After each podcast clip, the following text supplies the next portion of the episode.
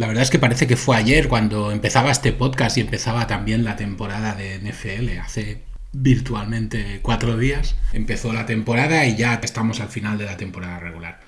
Una pena, porque hemos llegado al final de la semana 18, ya están todos los equipos clasificados para playoff, ya hay de hecho 18 equipos de vacaciones, 14 equipos quedan todavía con opciones de ganar el título y uno de ellos son nuestros 49ers. Así que hay que estar contentos de cómo han ido las cosas hasta ahora. La temporada acabó además con un partido con aires de pretemporada, un partido extraño, un partido del que hablaremos luego. Pero bueno, ahora lo que hay que hacer es ir preparando ya el partido del, divisional y acostumbrarse a que llegan el segundo bye del año. Así que vamos a por ello. Hola, bienvenidos a 49ers Faithful España, el podcast de los 49ers en español. Empezamos.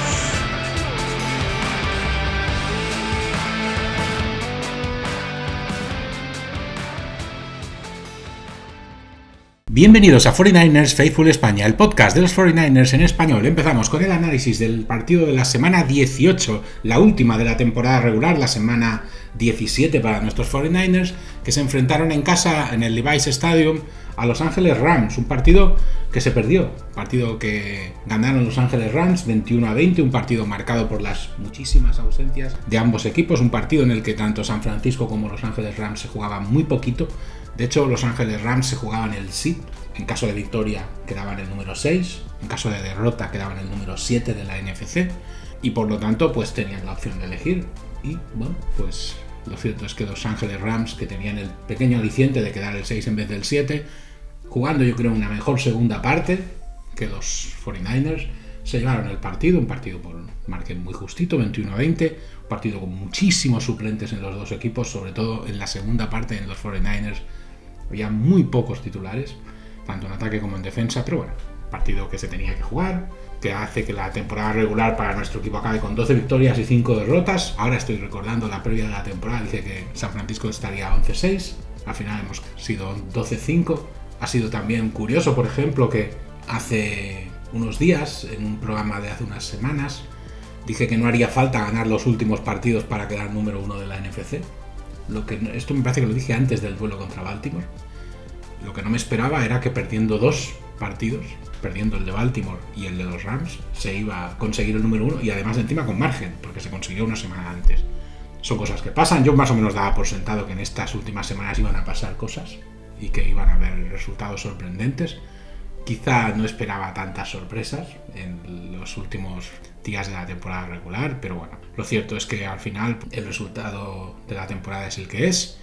San Francisco ha quedado primero de la NFC, con margen, con suficiencia, con el problema de las lesiones, del cual luego también hablaremos. Era lo que queríamos, todos habríamos firmado que las cosas hubieran ido como han ido hasta ahora, desde luego.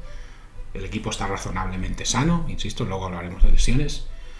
El equipo ha quedado primero de la NFC, que es en principio el objetivo máximo que se puede buscar en temporada regular. Y ahora vamos a ver qué ocurre. Vamos a ver los cuadros de playoff, vamos a ver cómo ha quedado todo y vamos a ver qué tal va la cosa. La verdad es que la semana 18 fue una semana relativamente tranquila, no hubo resultados especialmente sorprendentes. Ya hemos hablado ya de la victoria de Los Ángeles Rams en nuestra casa en San Francisco, 21-20. Era, por cierto, la primera vez que nos ganaban los Rams en temporada regular desde hace bastante tiempo. No sé la cifra exacta, pero hace bastante. Ganaron los Steelers a los Ravens. Este partido también se veía venir que iba a ganar Pittsburgh, que se jugaba el ser o no ser, mientras que Ravens reservó a muchos jugadores. Ganó Pittsburgh 17 a 10. Ganó Houston a Indianapolis en uno de los partidos que se esperaba con más interés. Partido que estuvo muy igualado, 23-19 para los Texans de, de Meco Ryans, el antiguo coordinador defensivo de nuestro equipo candidato firme para mí para ser entrenador del año y que ha metido a una plantilla muy joven y al mismo tiempo con muchas piezas que ya estaban en playoff, para mí muy merecido, demostrando que Demeco Ryans es un gran entrenador. Tampa Bay ganó a los Panthers, asegurando así el primer puesto de la NFC Sur, partido muy muy frío el que jugó Tampa, 9 a 0 a los Panthers, solo field goals, partido flojito, pero bueno, hicieron lo que tenían que hacer. Los Browns y los Bengals, que no se jugaban absolutamente nada, ni unos ni otros, victoria para los Bengals 31-14. Vikings y Lions ganó Detroit 30-20, con lo que Detroit empata la marca de San Francisco como en la NFC, Aún así no le da para quedar primero, pero buena temporada regular de los, de los Lions. Jets y Patriots ganó Jets en un partido bajo la nieve, que no, en el que no se jugaba nada ninguno de los dos. Falcons, que también perdieron en Nueva Orleans, en un partido en el que ambos tenían remotas opciones de entrar en playoff. Al final ninguno de los dos lo consiguió, ganó Nueva Orleans de manera contundente. Los Jaguars, que dieron para mí la mayor sorpresa, perdiendo en Tennessee, en Nashville, contra los Titans 20 a 28, en el partido que supuso prácticamente el adiós de Derrick Henry a los Tennessee Titans, al que yo creo que solo le faltó despedirse oficialmente, pero sí lo hizo con un micrófono desde el centro del campo cuando el partido terminado. Y mal, muy mal Jacksonville, un equipo que hace unas semanas era un firme candidato a playoff y que al final quedó fuera. Seattle, que ganó a los Cardinals 21-20, no le sirvió de nada a Seattle, no pudo entrar en playoff. Se vino un poquito abajo Seattle en las últimas semanas de la temporada y habrá que ver qué pasa en el futuro para este equipo. Los Bears, que perdieron en Green Bay 9 a 17. Los Bears no se jugaban nada, pero podían hacerle la vida imposible a Green Bay, que sin embargo necesitaba ganar para entrar en playoff y lo consiguió. Los Chiefs, en un partido en el que se jugaban muy poco, ganaron en Los Ángeles a los Chargers 13-12. El Bronco Raiders, en el que no se jugaba nada, ganó Raiders. Los Eagles podían tener una opción de ganar la NFC este. Dieron una impresión malísima en Nueva York contra los Giants, un equipo totalmente desahuciado, que les ganó y les ganó contundentemente 27 a 10. Dallas Cowboys, que jugó en Washington contra los Commanders y consiguió más o menos el mismo tipo de partido que jugó los San Francisco 49ers unos días atrás. 38 a 10 más puntos. Curiosamente los Commanders se quedaron igual en 10 puntos en los dos partidos. Para mí demostrando que sigue siendo el rival más preocupante que tenemos en la NFC, Dallas Cowboys, y de hecho para mí el más sólido en este momento, con el paréntesis y el permiso de las lesiones de nuestro equipo. Y finalmente, en el duelo por dirimir quién ganaba la FC este, los Bills que ganaron en Miami a los Dolphins 21-14 y se metieron, por tanto, como número uno de la AFC este. Este fue, por lo tanto, cómo quedó la última semana. Yo no destacaría especialmente. Yo que quizás la mayor sorpresa fue lo que le pasó a Jacksonville, sobre todo porque jugaban contra Tennessee Titans, que en teoría no se jugaba prácticamente nada. Pero Tennessee Titans salió con mucho interés, con muchas ganas, muy serio el partido, y lo cierto es que la victoria clara. Los Titans que dominaban todo el partido ante unos Jaguars que yo creo que entraron en el partido un poquito tarde. En fin. Power Rankings. San Francisco se va a ahorrar el wildcard como mejor récord de la NFC. Los titulares descansaron contra los Rams. Se perdió el partido. Mejor situación en el tema de quarterback que hace un año. Porque se, en general a los analistas que hacen los Power Rankings les gustó cómo jugó Sam Darnold. A mí también me gustó. Y se destaca también de los 49ers la, la plantilla. Una plantilla muy profunda con muchos, muchos jugadores de nivel que hacen que sea pues un equipo muy respetado y muy temido. Y muy difícil parece ganar a los 49ers en Santa Clara. Aún así, recordemos que, aunque parece que no, San Francisco ha perdido tres partidos en Santa Clara, cual podría romper esta estadística. Cincinnati, Baltimore y los Rams han ganado en Santa Clara. Y de hecho el récord de los 49ers ha sido mejor fuera de casa que en casa. Por eso digo que a mí, cuanto tantas estadísticas insisten en el factor campo de los 49ers, yo no lo veo tan claro. San Francisco ha perdido contra Cincinnati, contra Baltimore y contra los Rams en casa. Sí es verdad que el partido contra los Rams tiene truco, pero aún así lo han perdido. Yo no tengo tan claro el asunto del factor campo como una superventaja. Nos ponen como un anime número 2 tras Baltimore, tanto NFL Network, CBS Sports, Pro Football Talk y Fox Sports. Sesiones. Como era de esperar también, esto iba a cambiar mucho en cuanto terminara la temporada regular y más o menos ha pasado lo que yo me esperaba que pasara. De aún así ha habido también alguna noticia no tan buena, pero bueno, las vamos explicando una a una. McCaffrey descansó la semana de los, del partido de los Rams, toda la semana sin inactivo, pero ya ha vuelto a entrenar desde esta semana, por lo tanto, en principio todo bien. Ambry Thomas, que se tiene que operar de la mano y que volverá a entrenar tras la operación ya veremos si puede. Yo a mí tengo mis dudas si Ambry Thomas va a estar disponible para el cruce del divisional. Lo veo un poco justo, pero bueno. Arik Armstead. Este, este caso a mí me interesaba mucho. Y me interesaba mucho sobre todo que los 49ers hablaran con claridad de la situación de Armstead y lo cierto es que lo han hecho. Ahora, temporada ya cerrada, Mark Armstead ya está para entrenar y de hecho, y esto lo han comentado Shanahan específicamente, si hubiera sido necesario, incluso podría haber jugado contra los Rams. Se pensó que era mejor no arriesgar y hay que tener en cuenta que Armstead tenía dos problemas físicos, el pie y la rodilla, y se decidió que descansara, pero en caso de necesidad, incluso contra los Rams, podía haber estado. Es bueno saberlo, aunque un poco tarde tal vez, para decir esto. Jawan Jennings ya ha superado el protocolo de conmoción, por lo tanto ya puede volver a los entrenamientos normales. Jair Brown se espera que vuelva a los entrenamientos esta semana. Y a partir de aquí las noticias ya no tan buenas. Clelin Ferrell, para mí la noticia más mala, entre comillas. Es posible que vuelva durante los playoffs, pero no es seguro. Se hizo una adhesión de rodilla contra los Rams. Esto era lo que no tenía que pasar pero también lo que es muy difícil de controlar. En una jugada pues se lesionó la rodilla, a suerte, y bueno, veremos a ver si es posible que vuelva, aunque no está claro. Ferrell estaba haciendo una muy buena temporada y en principio es una baja que se va a notar. Tyler Hawkins, el que safety que debutaba y que tuvo de todo tipo de emociones en su debut, porque consiguió incluso una intercepción, pero va a necesitar cirugía en la muñeca. Ya veremos también cuándo vuelve y si vuelve.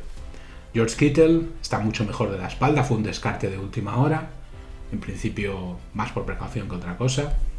En principio estará listo. Dre Greenlow tiene tendinitis en el, tendón, en el tendón de Aquiles. Hay que vigilar un poquito cómo está. Con Greenlow ya sabemos que es el pupas oficial del equipo, así que hay que vigilarle siempre muy bien. John Feliciano está day to day con un problema de espalda. Tashon Gibson Senior se espera que vuelva a los entrenamientos pronto. Es interesante, sobre todo los jugadores del centro de la secundaria estén disponibles, porque ha habido muchas bajas ahí. Una que no esperaba, y esta sí que es una noticia para mí bastante buena. George Odom se le abre la ventana para volver a los entrenamientos esta semana. Esto es muy bueno porque yo no sé por qué me daba por sentado que Odom estaba fuera para todo el año, pero por lo que se ve, ¿no? Y esto es muy buena noticia porque no andamos muy bien en lo que a safeties se refiere. Esta semana se van a hacer una o dos sesiones de entrenamiento en principio intensas, pero no más de esto. Luego habrá descanso el fin de semana y la semana que viene ya previa a jugar el después del wildcard y ya previa a jugar el divisional, y así que las, la intensidad de entrenamientos aumentará un poquito.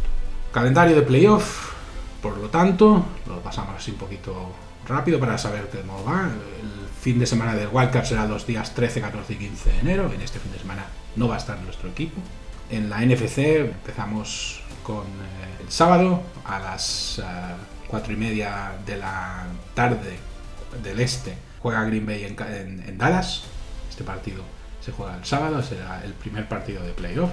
Si ganara Green Bay, sería nuestro rival en el divisional, porque Green Bay es el seed 7, por lo tanto, sería nuestro, nuestro rival con total seguridad. Si ganara Green Bay, yo lo veo muy difícil, pero bueno, si ganara, sería, como tienen el seed más bajo, sería nuestro rival. Los Ángeles Rams jugarán contra Detroit el domingo a las 8 y, 8 y cuarto de la tarde en, horario también del este, es decir, las 2 y cuarto horario de España, de la madrugada, en Detroit. Aquí que ver, este partido puede ser interesante con el cruce de quarterbacks de Golf y Stafford que están que fueron objeto de un trade hace unos pocos años y que se enfrentan ahora con los equipos cambiados. Y finalmente Philadelphia Eagles que jugará en Tampa Bay. Partido extraño. Este será el partido del Monday Night. Se jugará a las 2 de la madrugada hora de España, a las 8 de la tarde hora de Tampa. Partido raro, porque en teoría debería ser muy favorito Filadelfia, pero tal como ha llegado Filadelfia al final de la temporada, yo no me atrevo a darles el rol de favorito. Y eso que juegan contra un equipo que tampoco es que esté como para tirar cohetes, no sé, podemos ver la versión, la nueva y mejorada versión de, Filadelfia, que igual se la están guardando, o, no, o podemos confirmar que Filadelfia es un equipo con graves problemas. Por parte de la FC, Cleveland jugará en Houston a las 4 y media de la tarde, todos son horarios del este, por lo tanto 10 y media de la noche, el, del sábado. Eh, este partido puede ser bonito. Cleveland, Houston, los, unos Browns a los que incluso hay gente que habla del posible representante en la Super Bowl de la AFC habrá que verlo, habrá que verlo, porque parece que es un equipo tocado por la varita mágica, pero veremos. Y luego esos Houston Texans de nuestro querido Demeco Ryans, que para mí muy merecidamente se han metido en playoff y vamos a ver qué tal se les da. Un equipo tal vez un poquito inexperto en estas líderes, pero veremos qué tal se les da. Miami Dolphins jugará en Kansas City el sábado a las 8 y cuarto de la tarde, tanto sábado, la madrugada del sábado domingo 2 y cuarto hora nuestra. Otro partido raro también, porque Miami llega con lesiones, Kansas City con dudas. No es tan extraño como el Philadelphia Tampa, pero puede ser otro partido, es desde luego difícil de pronosticar. Y luego Pittsburgh Steelers, que jugará contra Buffalo Bills el domingo a las 7 de la tarde hora nuestra, una del mediodía hora de Buffalo. Y como, bueno, como quedamos ya, hemos dicho ya muchas veces, tanto Baltimore como San Francisco descansan en este fin de semana de, de Wildcard. El divisional se jugará el fin de semana del 20 al 29 de enero, los campeonatos de conferencia el día 28 de enero y la Super Bowl es el 11 de febrero. ¿Qué nos gusta de San Francisco y qué no nos gusta ante estos playoffs? Bueno, nos gusta que, según los números, todo el mundo insiste en que es el equipo con más opciones de llegar a la Super Bowl de toda la liga, incluyendo a los representantes de la AFC. Aquí hay un truco. Se da por sentado que en la AFC hay un nivel superior y que es más difícil navegar en el playoff y que aunque Baltimore parece un paso por encima de San Francisco, va a tener rivales más complicados. Yo no lo tengo tan claro no lo tengo tan claro. Yo, yo tengo mis dudas sobre la validez de los favoritismos de la FC. Yo, ¿Quién debería tener los favoritismos? Cleveland, un equipo que lleva años sin hacer nada bien en playoff. Houston, un equipo nuevo, como aquel que dice. Miami, con lesiones. Kansas City, con dudas. Pittsburgh, que se ha metido a última hora. Los Bills, que no han podido demostrar una continuidad en el juego. ¿Cualquiera de estos equipos puede ganar a Baltimore? Sí. ¿Son lo bastante buenos para ganar a Baltimore? En mi opinión, ninguno de ellos. O sea, decir que San Francisco tiene más posibilidades de, Super Bowl que Baltimore, teniendo a Dallas de por medio en la NFC, yo no lo veo tan claro. Se destaca que tenemos una plantilla muy equilibrada, una plantilla que ya comienza a tener un nivel de experiencia destacable, con muchos jugadores que han estado en playoff antes y con una razonable cantidad de jugadores disponibles, no hay lesiones graves, o sea que en principio, bien. Los interrogantes de que presentan los 49ers de cara a los playoffs, pues un poco lo típico, ¿qué pasaría en caso de que empezaran a acumularse las lesiones? Yo creo que estamos bien preparados para eso, de momento, pero ojo, siempre puede empezar a caer gente importante. Y luego un par de cositas ya un poco más discutibles. ¿Qué pasaría si los 49ers se ven por detrás en el marcador en un partido de playoff? No hemos conseguido remontar ningún partido durante todo el año. Aquí esto encaja también un poco con otra cosa. ¿Qué pasa con la gente más joven del equipo? ¿Qué pasa con Brock Purdy? ¿Qué pasa con Jake Moody? Jake Moody eligió un mal día para fallar Chutes, el partido contra los Rams, en el que no se jugaba nada, le dio por fallar. Y han vuelto a salir voces sobre Jake Moody. La verdad es que era un mal día para fallar. Porque sin, porque sin fallar nadie habría recordado, por ejemplo, lo que pasó contra los Cleveland Browns pero fallando han empezado a salir las típicas voces que, yo no quiero ser fatalista, eh, pero yo creo que Moody, vamos a ver, no es Robbie Gould todavía, pero ha demostrado durante el año ser un buen jugador y un buen chutador. Que luego pueden fallar, a ver, yo siempre lo he dicho, quizá la posición de kicker si no, es la más difícil de la NFL, pero sí la más ingrata. Porque nadie te reconoce ningún mérito cuando aciertas que es prácticamente siempre, y sin embargo cuando fallas se te cae el mundo encima. Así que veremos a ver qué tal lo lleva. A mí el nivel de inexperiencia de Moody no me preocupa en exceso, pero sí que lo tengo en cuenta porque, hombre, estamos pasando, en el caso de los 49 de un kicker de total confianza como Robbie Gould a un rookie. Es, no es lo mismo, pero bueno. Respecto a Purdy, se le echa en cara que no ha sabido encarar ninguna remontada. Es cierto, no lo ha sabido hacer todavía. Hasta ahora no ha habido la posibilidad de que lo hiciera ha estado en esta situación contra Baltimore, ha estado en esta situación en los partidos que se perdieron en la racha aquella de tres derrotas. Evidentemente cuando tienes el buen hábito de ponerte siempre por delante, tienes pocas oportunidades de remontar, pero yo sobre las capacidades de remontar un partido de los 49ers pondría un interrogante. No sabemos si las tienen, pero creo que tienen las piezas para hacerlo. Otra cosa es que salga todo bien. Sí que es verdad que puede ser que a lo mejor la inexperiencia de algún jugador puntual pueda jugar una mala pasada, pero bueno, también es verdad que hay gente muy experta en el equipo, o sea, veremos. Candidatos a los premios del año. Al final la cosa más o menos va a quedar en que McCaffrey va a ser candidato a jugador ofensivo del año. Yo creo que McCaffrey se ha venido un pelín abajo en la carrera del MVP. También es verdad que es muy difícil que le den a un running back el MVP. Y bueno, pues yo creo que podría ser tranquilamente jugador ofensivo del año. No lo tiene muy fácil, hay otros candidatos para serlo, pero puedes, ¿por qué no? Brock Purdy todavía cuenta con opciones de MVP. Casi todo el mundo le da el MVP a Lamar Jackson. Yo personalmente creo que ha hecho una temporada muy buena Lamar Jackson. Hay la gran duda de que, claro, se enfrentaron San Francisco y Baltimore y ganó Baltimore claramente y además Lamar Jackson estuvo muy bien. Pero bueno, eh, todavía hay opciones. Yo ya digo, ya lo he dicho muchas veces que a mí los premios individuales no me, dan un poco igual, pero, pero bueno, pero están ahí y si se y si se disputan, pues mejor que los gane uno de los nuestros. Y luego un par de cositas más de curiosidades, el orden del draft, que ya se ha decidido en las 18 primeras posiciones, Chicago Bears tendrá la primera elección, gracias a los Carolina Panthers, no a su récord, que ellos han hecho un récord de 7 victorias y 10 derrotas, pero con el récord de Carolina tienen el número 1, gracias a un trade. El número 2 los Commanders, número 3 los Patriots, número 4 Cardinals, número 5 los Chargers, 6 los Giants, 7 Titans, 8 Atlanta, 9 Chicago, tendrá una segunda elección, 10 los Jets, 11 Minnesota, 12 Denver, 13 Las Vegas Raiders, 14 los Saints, 15 los Colts, 16 Seattle, 17 Jacksonville, 18 Cincinnati. Y luego los oponentes, que ya se sabe cuáles van a ser, los equipos a los que nos vamos a enfrentar en 2024. Como ganadores de la NFC Oeste, los 49ers se van a enfrentar a los ganadores de la NFC Este, que son los Dallas Cowboys, al campeón de la NFC Sur, que son los Tampa Bay Buccaneers, y también al mejor equipo de la AFC Oeste, que son los Kansas City Chiefs. Además, tendrán enfrentamientos con, por rotación con todos los equipos de la AFC Este y de la NFC Norte. Y jugarán también contra, evidentemente, contra los oponentes de la división dos veces. Por lo tanto, esto nos da que en casa San Francisco jugará contra Arizona, contra Los Ángeles, Rams y contra Seattle Seahawks, como siempre. Y luego contra Chicago Bears, Detroit Lions, New York Jets, New England Patriots, Kansas City Chiefs y Dallas Cowboys. Y fuera de casa, San Francisco jugará contra los Cardinals, contra los Rams, contra los Seahawks, obviamente, y luego contra Green Bay, contra Minnesota, contra Miami, contra Buffalo y contra Tampa Bay. A ver, podría ser peor.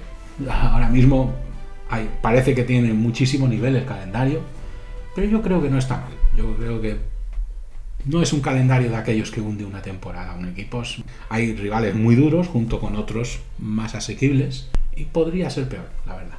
No es un calendario espantoso.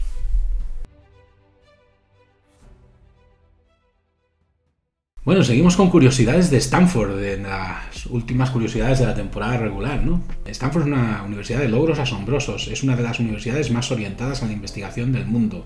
Desde 1952, más de 54 profesores, personal y exalumnos de Stanford han ganado el premio Nobel. Y Stanford tiene el mayor número de ganadores del premio Turing para una sola institución. La comunidad actual de académicos de Stanford incluye 19 premios Nobel y 4 ganadores del Pulitzer Además, Stanford es el alma mater de 30 multimillonarios vivos y de 17 astronautas. Los fundadores de Google estuvieron en Stanford. Hay muchos alumnos famosos de Stanford, como no, que han revolucionado aspectos específicos de nuestras vidas diarias, pero Larry Page y Sergey Brin son dos de ellos. Son los cofundadores de Google, que ha influido en la forma en que navegamos por Internet, lo que de otro modo quedaría para las bibliotecas y los libros físicos, ahora se puede encontrar digitalmente atletas destacados de Stanford, y es que también tiene atletas conocidos de Stanford. ¿Sabías que los estudiantes de Stanford han ganado medallas en todos los Juegos Olímpicos desde 1908? Los equipos de Stanford han producido algunos atletas increíbles manteniendo la reputación de su escuela e inspirando a las generaciones futuras a lograr la gran cantidad de hazañas que han conseguido sus predecesores. Quizá uno, el más conocido quizás sea Tiger Woods, que estudió en Stanford, jugador de golf. Pues vamos al análisis de lo que fue el partido en sí, un partido que no tuvo mucha historia, la verdad. Yo dije que era un partido que me gustaría haberlo ganado, para mandar un mensaje pequeñito. Nadie no se iba a, tomar más en serio o menos por ganar este partido, creo yo. Pero a mí me, me habría gustado ganar, la verdad es que a mí no me gusta nada perder. Y bueno, al final se perdió, 21 a 20, si se tiene que perder un día, era el día, era el día adecuado, desde luego. a partir de ahora ya las libertades para perder se han terminado, así que bueno, pues era un día de tener la concentración un poco baja y estuvo la concentración un poco baja, sobre todo en la segunda parte, es verdad que hubo muchas rotaciones en la segunda parte. Una pena haber perdido, una pena haber perdido contra dos Rams, contra los que teníamos un récord larguísimo de victorias, resultado 21 a 20, quedamos con este resultado con el Seed One de la NFC con 12 victorias y 5 derrotas, que es una marca, por cierto, bastante baja. Yo normalmente con menos de 13 victorias es raro conseguir un seed one, pero bueno, los eh, desempates desde el primer momento prácticamente favorecieron a San Francisco por su gran comienzo de temporada, por el hecho de que no perdieron un partido de división hasta precisamente la semana 18. Y esto hizo que básicamente los criterios de desempate estuvieran ganados casi desde el principio. Hubo muchos, muchos jugadores que descansaron, ya no voy a aburrir a nadie con los nombres, pero Kittel y Gringlo se fueron descartes de última hora que también se perdieron el partido. Tuvimos a Sam Darnold jugando por Brock Purdy como titular, un quarterback titular, y no lo hizo mal. Hizo un 16 de 26 en pase, 189 yardas, hizo un touchdown de pase y él hizo un touchdown de carrera. encajó 3 sacks para 14 yardas de pérdida. Me gustaron también Elijah Mitchell y Jordan Mason, los running backs, que no lo hicieron mal. La verdad es que estuvieron bien ambos. Y Elijah Mitchell, por ejemplo, tocó el balón 5 veces en el primer drive, incluyendo un touchdown de carrera en uno de los eh, toques cuando quedaban 7 minutos y 27 segundos para acabar el, primer cuarto. Fue de hecho un drive de 75 yardas y 12 jugadas, larguísimo, con mucha carrera, y donde los 49ers movieron bastante bien a los Rams. Mitchell acabó el partido con 14 carreras, 52 yardas de carrera y un touchdown, más dos pases y 15 yardas de pase. Darnold en ese primer drive hizo un 5 de 5 en pases y 49 yardas, que tampoco está nada mal. Hizo también Darnold un buen scramble con pase a Charlie Warner de 20 yardas en este primer cuarto y un buen pase a Chris Conley de 48 yardas que casi dejó a los 49ers a puertas de preparar el touchdown de Ronnie Bell, que fue posterior, también a pase de Darnold de 5 yardas en este caso. El safety, Tyler Hawkins, que debutó y que hizo incluso una intercepción en el segundo cuarto, la primera en su carrera, en un pase de Carson Wentz a Tutu Adwell, pero que después se lesionó por desgracia y bueno, no pudo ser la alegría completa para el bueno de Hawkins. Moody, como comentaba antes, falló tanto un field goal de 38 yardas como un extra point en la primera parte. La verdad es que era un mal día, como decía antes, para cometer errores porque se han vuelto a levantar algunos fantasmas con Moody, ¿no? Y yo no quiero poner la, digamos, venda antes que la herida. Está claro que era mejor anotar tanto este field goal como este extra point y que estuviéramos, entre comillas, hablando de otras cosas y no pensábamos mucho en la inexperiencia de Moody. A mí me parece que, teniendo en cuenta cómo ha ido la temporada, yo no veo razón para estar preocupado. Y ya digo, si quedamos fuera de playoff por un kick mal hecho de Moody, siempre digo lo mismo. No pierde uno solo, pierden todos. Y no hay razón tampoco para echarle la culpa solamente a un jugador, ¿no?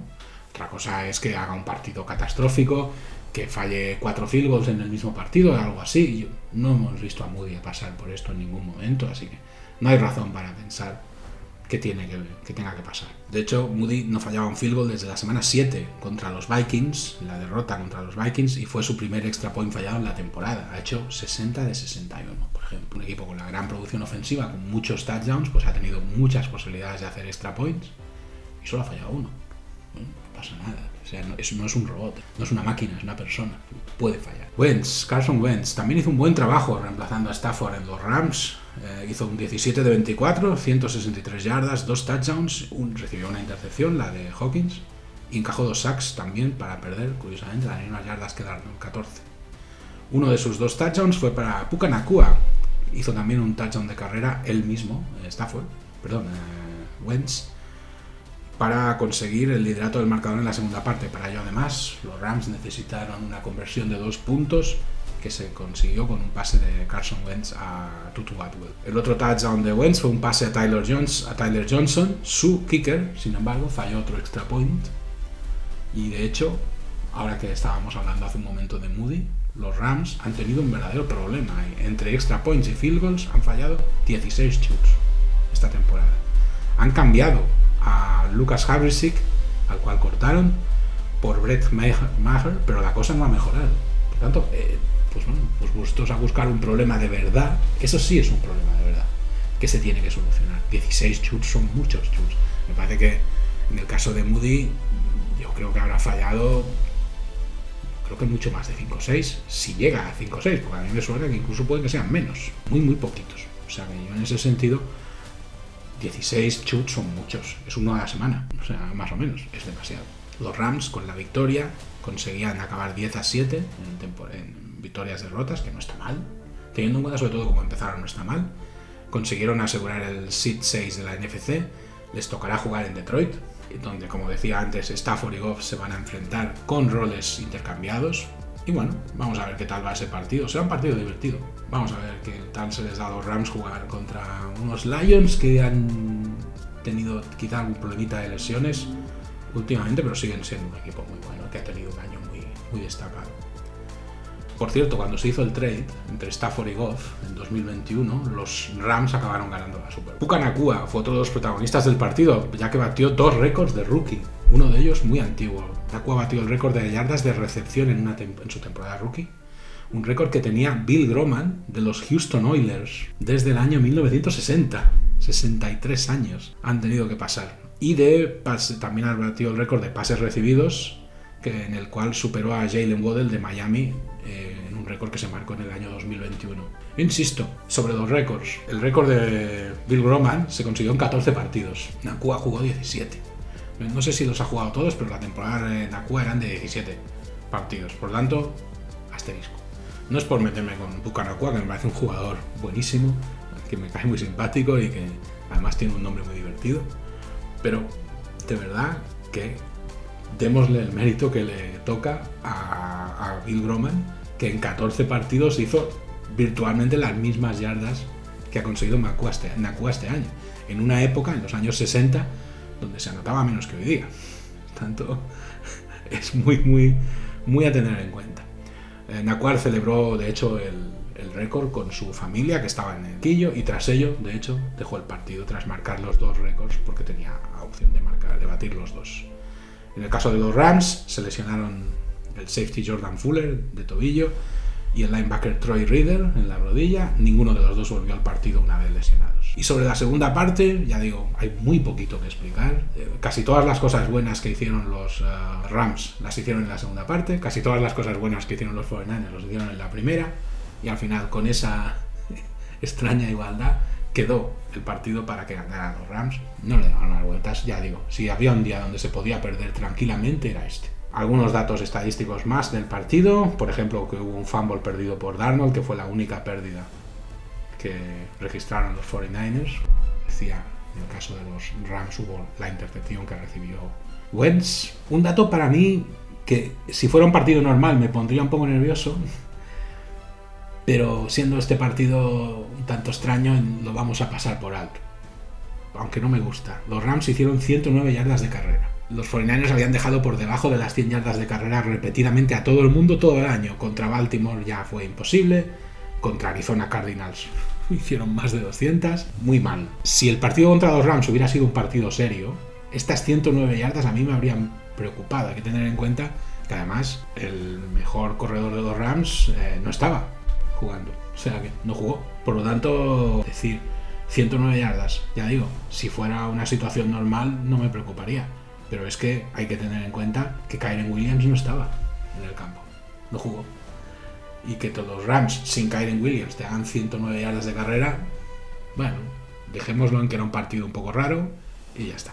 Pero si fuera un partido normal, a mí me habría puesto nervioso esta estadística. En los Rams el mejor corredor fue el quarterback Carson Wentz, que hizo 17 carreras y 56 yardas. Ronnie Rivers hizo 13 y 52.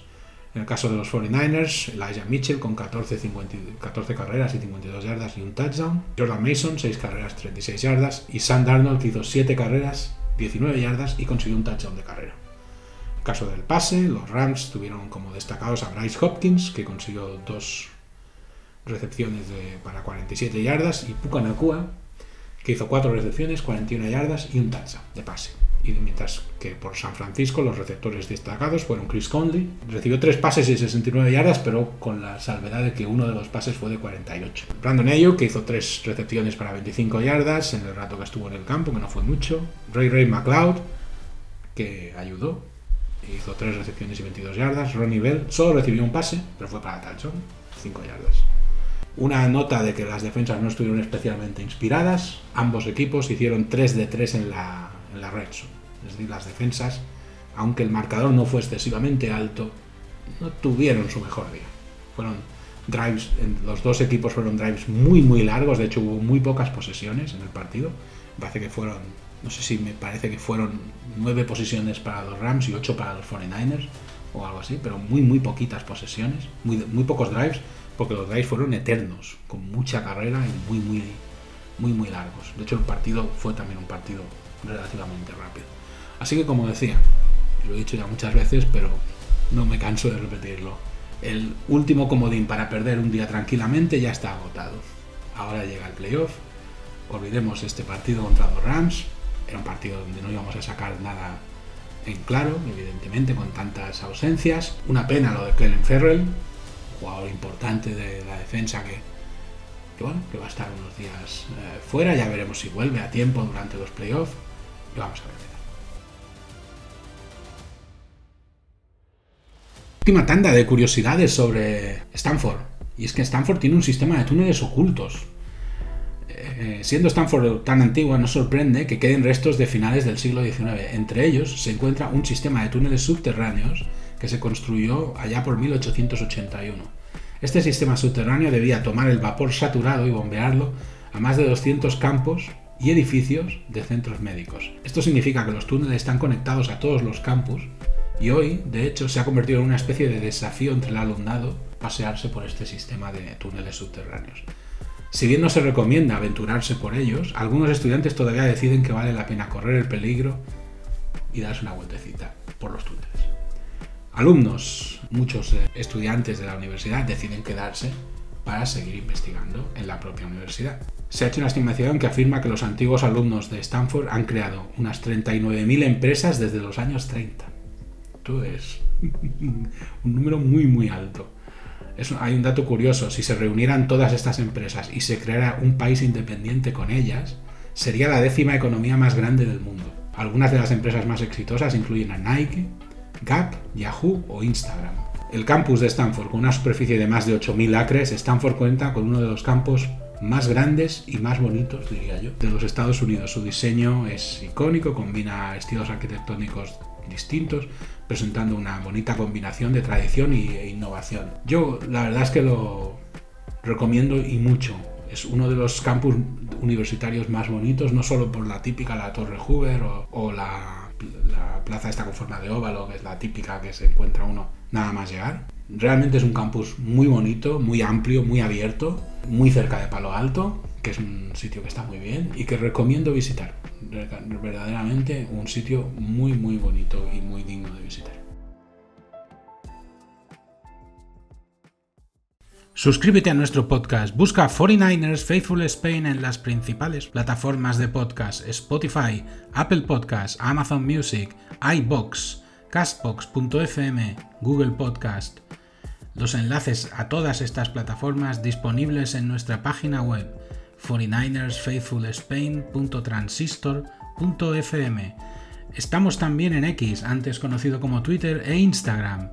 49ers Faithful ES en los dos casos. Bueno, pues con esto ya creo que ya tenemos el, el análisis del postpartido de la semana 18, terminada la temporada regular, se ha conseguido el objetivo, que era quedar el número uno de la NFC. A mí personalmente no me acaba de convencer del todo la manera en que se ha conseguido. No me ha gustado, por ejemplo, que de los últimos partidos hayan llegado derrotas. Una, yo creo, muy dura, la de Baltimore, que podría haber sido, si no es por las dosis de experiencia que hay en este equipo, podría haber sido una pequeña tragedia lo que pasó contra Baltimore, porque el equipo podía haber sufrido un bajón moral notable.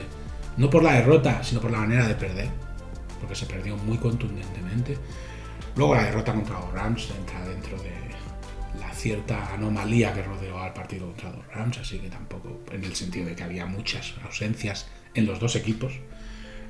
Y, bueno, yo me quedo más tranquilo en el sentido de contra los Rams, en el sentido de que mientras el equipo estuvo más o menos con algo de titulares, el partido estuvo controlado. Y que después, cuando se vació prácticamente el campo de titulares, entonces sí que se notó que los Rams estaban un poco mejor. 21-20 fue el resultado final, el partido se podía haber ganado tranquilamente. Al final se perdió, se rompió la racha de victorias en temporada regular contra los Rams, que ya empezaba a ser muy larga, y no pasa nada, ya digo, si había un día de estar poco concentrado y, aceptar una derrota, era este. Dicho eso, hubo la lesión de Ferrell, que a mí no me acaba de dejar a gusto del todo, eso sí que era algo que se tenía que intentar evitar, evidentemente. Evitar del todo las lesiones en un partido de fútbol americano es casi imposible. Y alguien, alguien se tenía que hacer daño y le tocó a él. Y veremos si vuelve durante la temporada, yo tengo mis dudas. Por mí, por lo que han dicho los 49ers, me da la impresión de que no va a volver. A no ser que tengan los 49ers un...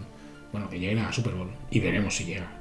Porque yo, por la manera en que se ha explicado cómo ha ido lo de Ferrell, yo creo que no va a jugar en lo que queda de temporada. No es el fin del mundo. Yo sí, en el tema de lesiones y asumiendo que todos los equipos tienen problemas físicos, yo habría firmado estar como estamos. Todos los jugadores que tenían problemas se han recuperado y bueno, bien. ¿Ahora qué ocurre? Bueno, pues ahora llega esta semana tranquila, la semana del wildcard, la semana en la que no jugamos, es el segundo bye del año.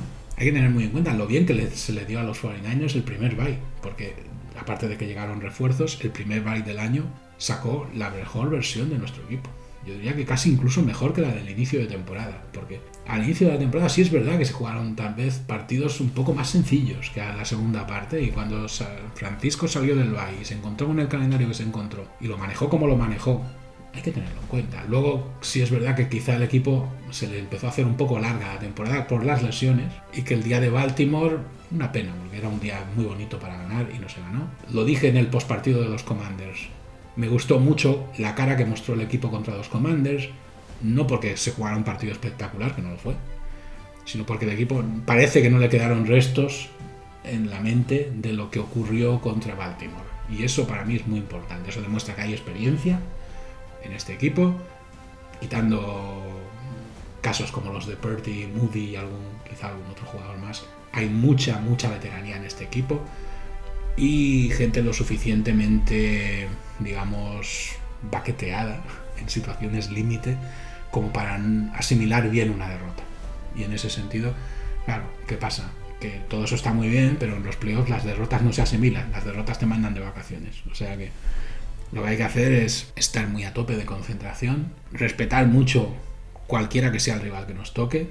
Yo estoy convencido de que incluso el SID 7 de la NFC, incluso si ocurre lo increíble y Green Bay gana en Dallas y nos toca a Green Bay, que nadie piense que Green Bay va a venir a Santa Clara a, que los apaleen, ni mucho menos. Es decir, sea cual sea el rival con que nos tengamos que enfrentar en el divisional, va a ser un rival hiper difícil. Me da igual el nombre que tenga, me da igual.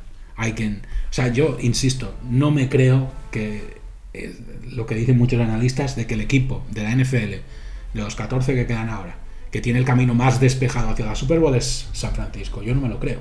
Yo creo que tenemos un obstáculo gigantesco en el camino que es Dallas. Digo en el camino a la Super Bowl. En el camino. No hablo de la Super Bowl en sí, sino del camino. Tenemos un muro que es Dallas Cowboys y luego tenemos otros cinco rivales posibles. Cualquiera de ellos presenta un, desafío, todos a su manera, porque no son equipos para nada parecidos. Bueno, bueno yo los respeto a todos y hay que salir con todo contra todos.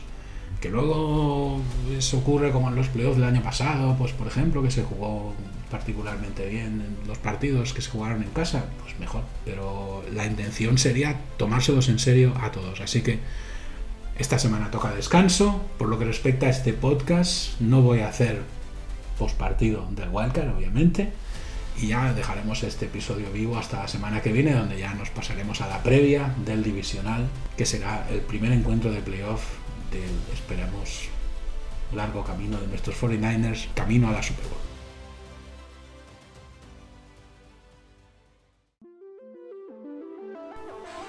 Y con esto acaba este episodio.